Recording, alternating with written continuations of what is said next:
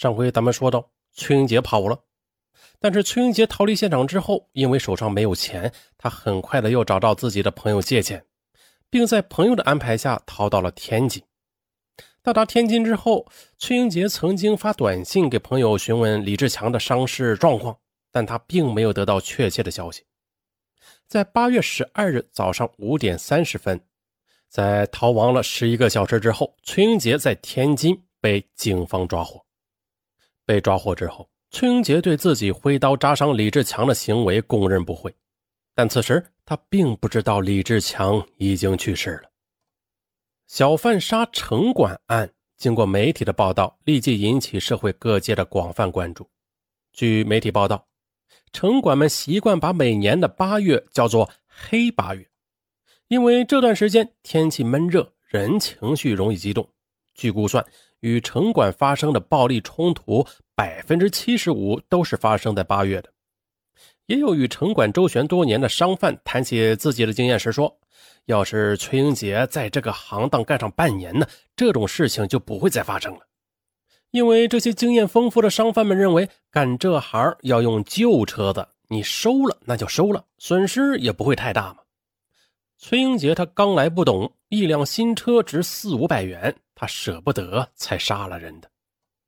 崔英杰杀死李志强，这本来是一起简单的刑事案件，但是由于双方当事人的身份，却成为了社会弱势群体生存权与城管执法合法性、合理性之间博弈的具有标本意义的事件。此案件引起众多媒体和网络舆论的广泛关注，在网络各大论坛上，网民们纷纷对崔英杰撒以同情之泪。众多学者也发出了慎用死刑、枪下留人的呼吁。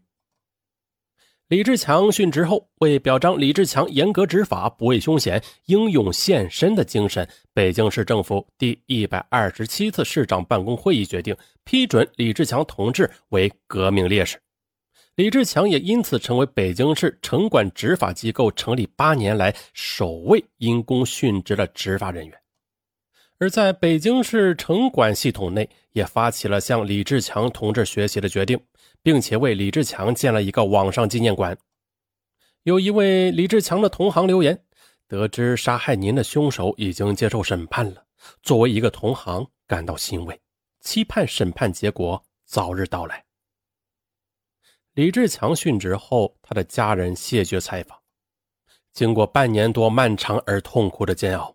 作为烈士家属，李志强的家人在听说崔英杰的家庭状况后，在崔英杰杀人案开庭前，主动的放弃了民事索赔。无论如何呀，崔英杰都要面对法律的审判。而在此案发生之后，法庭之外关于崔英杰的案子的争论和关注，从案发起就开始沸沸扬扬的展开了。从阵容强大的法律学者的研讨到铺天盖地的网民帖子，从痛失同行的城管群体到东躲西藏的小摊贩们，从旁听席上哭倒在亲人怀中的李志强之妻，到眼中含着浑浊泪水的崔英杰的父亲，这一刻，无数人都在即将到来的判决中注视着崔英杰的生死。崔英杰在北京杀死城管的消息，很快的就传到了崔英杰的家乡。他的亲人得知崔英杰闯下大祸后，就像无头苍蝇一样无所适从。他的父亲一次次来到北京，他觉得应该做些什么，却又不知道如何做才能保住儿子的命。经过媒体报道后，崔英杰的家里收到了来自各地的陌生人的汇款，复言里都是些安慰的话。老家村民、小学、中学、服役部队、保安同事纷纷写求情信，向法院证明崔英杰是个好人。在法院判决之前呢，对于崔英杰杀人一案，大致有两种声音：一是崔英杰该杀，二是崔英杰不该杀。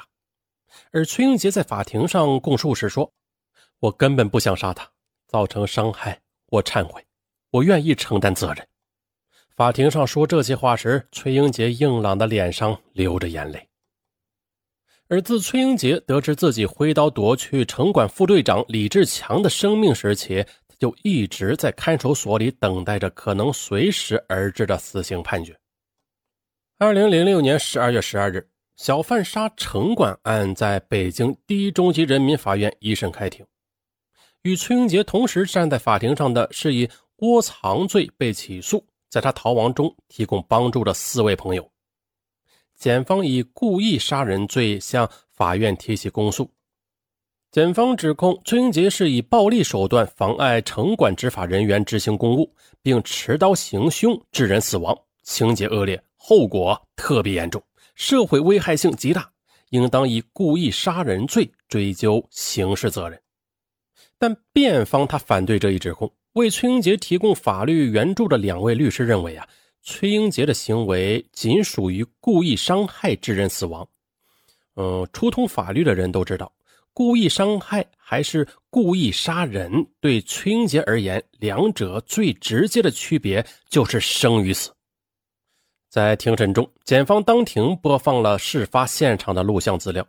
画面显示，十几个执法人员围绕在崔英杰的周围，崔英杰的手里紧握着小刀，本能的舞动着，口气却很软弱：“把车给我留下，其他的你们全部拿走。”城管的声音在说：“你把刀放下，快把刀放下。”争执的最后场面是，崔英杰的手仍然死死的抓住三轮车不放。我哀求他们，什么东西都可以拿走。就是请把我的三轮车留下，因为那是我头天刚刚借钱买的。崔英杰在庭审中形容当时的心情。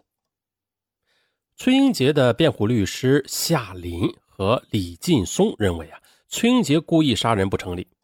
他们表示，犯罪的故意有两个特点：一是行为人明知道自己的行为会发生危害社会的结果；二是行为人对危害结果发生时持希望。或放任的态度，而崔英杰与被害人李志强素不相识，无冤无仇。崔英杰的行为是在挽救自己三轮车的同时，担心自己人身也可能受到强制，急于脱身时一次随便的挥刀。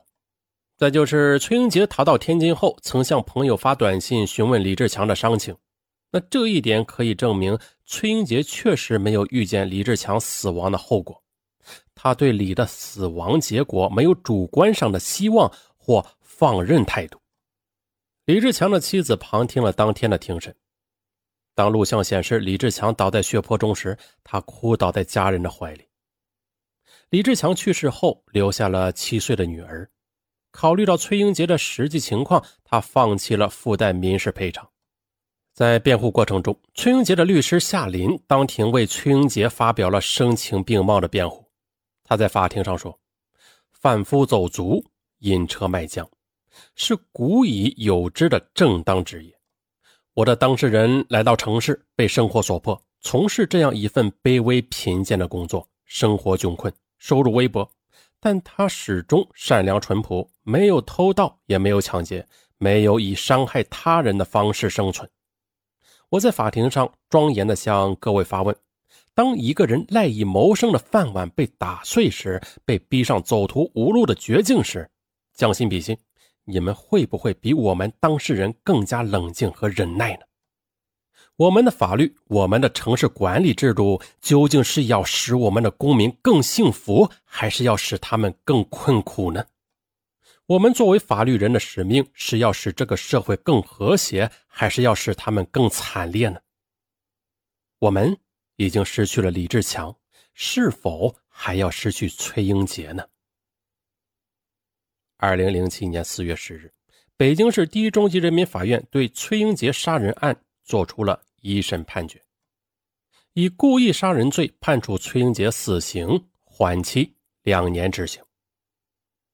整个宣判过程中，崔英杰情绪低落，他身着红色的囚服，脚上戴着镣铐，进门后。他向旁听席上张望，见到自己的父母，与数月前相比啊，崔英杰瘦了一大圈。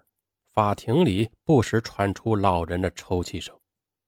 接下来，在亲自听了崔英杰的宣判后，崔英杰五十四岁的母亲走出了法院大门后泣不成声：“我的儿子保住了命，但我知道李志强也是一个儿子，他也有家人。”崔英杰的父亲说：“我今年五十六岁了。”我也不知道，在我有生之年，孩子还能不能再回来。他们老两口计划去受害人李志强的墓前替儿子道歉。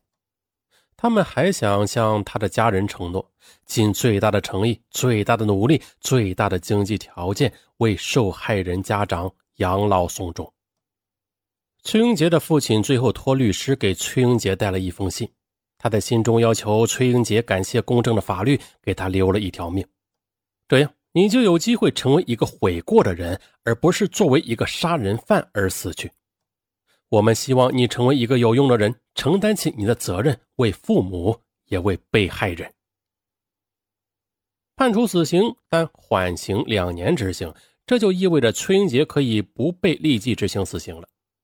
那这是一个被各方普遍认可的结果，包括北京市城管局对崔英杰的判决结果也表示啊，相信法律公正，并尊重法院的这一判决结果。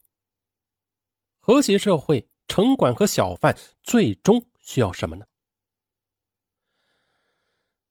沸沸扬扬的小贩杀城管案啊，告一段落了。但是我也很希望看到这样的场景：在很多很多很多年之后的某一天，小贩崔英杰和城管副大队长李志强在天堂里相遇了。那里是一片和谐的乐土，高楼林立的中关村依然是车水马龙。除了金碧辉煌的商场、酒店、科贸大厦，还有专门的留给崔英杰这样的小商贩们的一块专用的热闹场地。此时啊，这个城管副队长李志强不时的帮助崔英杰维持着秩序，而崔英杰呢，他快乐的拿出自己刚刚做出的热乎乎的烤肠啊，来招呼着城管哥哥李志强，在那里。李志强和崔英杰成为了最要好的朋友，在天堂的一个三轮车支起的烤肠小摊上，他们正在一起喝着二锅头呢。本案完，好，结尾处还是提醒大家，有习惯用京东购物的听友，不妨打开京东 APP，搜索“大舌头上文”，哎，就会搜到隐藏的现金红包。大家记住了，这个红包在京东上面买任何东西。都可以抵现金，任何东西啊。至于抢多少，看大家各自的手气啊。反正大家只要搜索“大舌头上文”就能中。打开京东，输入“大舌头上文”，再点搜索。祝大家好运！